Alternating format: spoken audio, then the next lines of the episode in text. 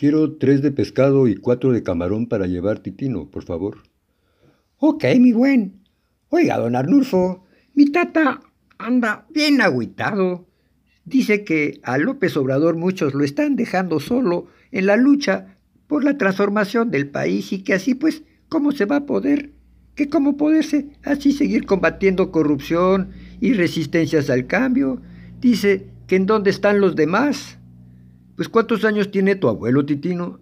A su edad debería entender que los cambios, mientras más profundos, más lentos son.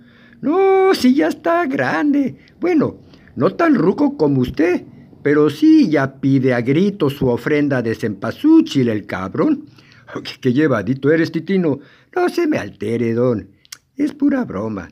Y es que mire, tenemos un pariente que trabaja en la Comisión Federal y el Tata le preguntó a Antier qué pensaba de la reforma para fortalecer a la Comisión Federal de Electricidad que Andrés Manuel López Obrador envió al Congreso de la Unión.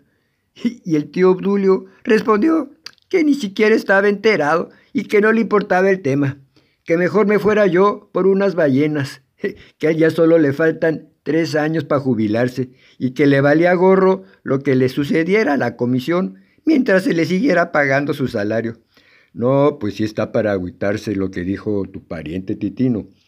Pero tu abuelo debe calmarse y entender que los trabajadores como tu tío tienen esa manera de ver el mundo que les rodea porque por años les han educado para verlo así, no ver más allá de sus narices y mantenerlos en la mediocridad, en la ignorancia.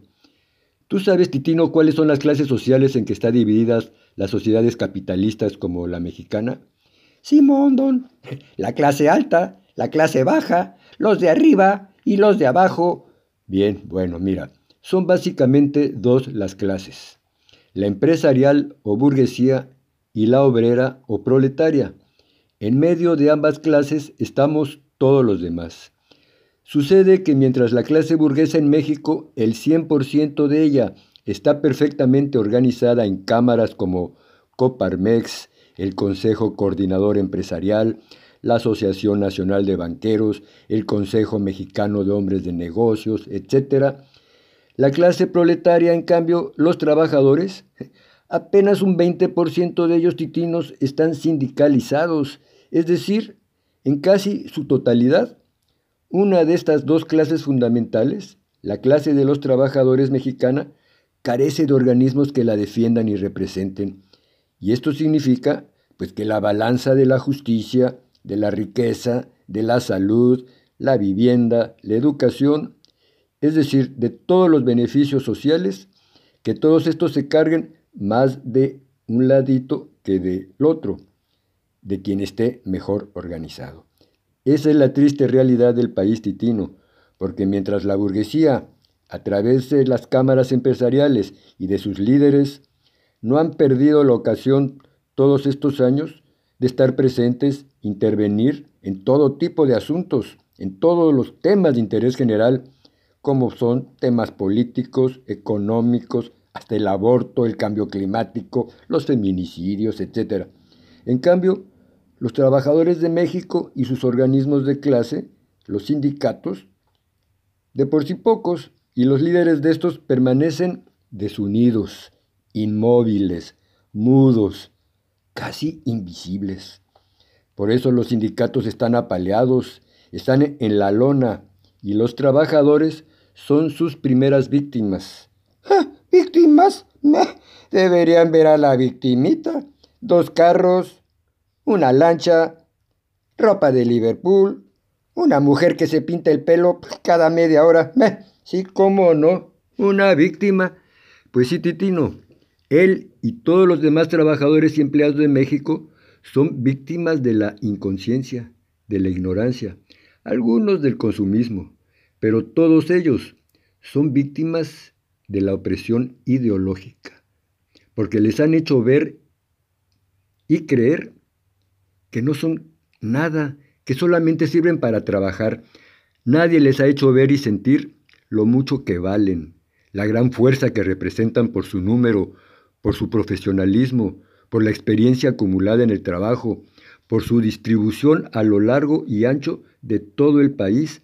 Al contrario, los propios líderes sindicales Titino, sus hermanos de clase, se han encargado de disminuirlos, de achicarlos, de infundirles temor, de colocarles vendas en los ojos como niños y niñas y conducirlos hacia los centros comerciales, cargados de las mercancías que ellos mismos producen o venden, para llenarlos, medio llenarlos, de discos, globos de colores y automóviles de doble uso que medio oculten y desvíen de la atención de la clase trabajadora lo verdaderamente importante. ¿Acaso tu tío estará enterado que en Baja California Sur el gobernador panista es el más interesado que la entidad se establezca una empresa transnacional que va a desplazar a la Comisión Federal del Mercado Local de Electricidad y que le disputará por lo menos el 25% de la clientela? Lo que esto significará en pérdida de nuevas plazas de trabajo para el SUTER, su sindicato. Seguramente no, porque muchas fiestas y parrandas, mucha corrupción, muchas risitas, mucho compañerismo, eso sí, pero discutir un tema tan urgente como es fortalecer a la propia Comisión Federal de Electricidad, eso no está entre las prioridades del sindicato. No los defienda, don Arnulfo, si muchos de la comisión, la verdad, puta, como tiran aceite. Cierto, no los defiendo, al contrario. De esa debilidad de los sindicatos y de que la mayoría de los empleados en México carezca de organismos de defensa, de esto se están aprovechando empresarios y políticos corruptos para detener y frenar a AMLO, a Morena y a la Cuarta Transformación, porque si hubieran sindicatos fuertes, unidos entre ellos, otra cosa sería Titino. Puta, qué mal porrón. Don, no, pues si le digo. ¿Y esos líderes? ¿Qué onda? Pues ahí están. Y ahí siguen, Titino. Como que la cuarta transformación tendría que pasar también por los sindicatos, limpiarlos, combatir a estos líderes. Pero eso ya no le corresponde hacerlo a AMLO, sino a tu tío Obdulio.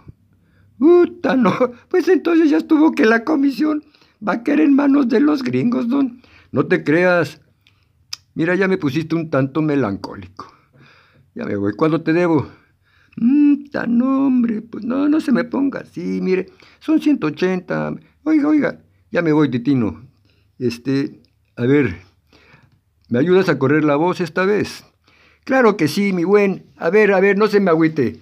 A correr la voz, a correr la voz, a correr la voz, a correr la voz, a correr la voz, a correr la voz, a correr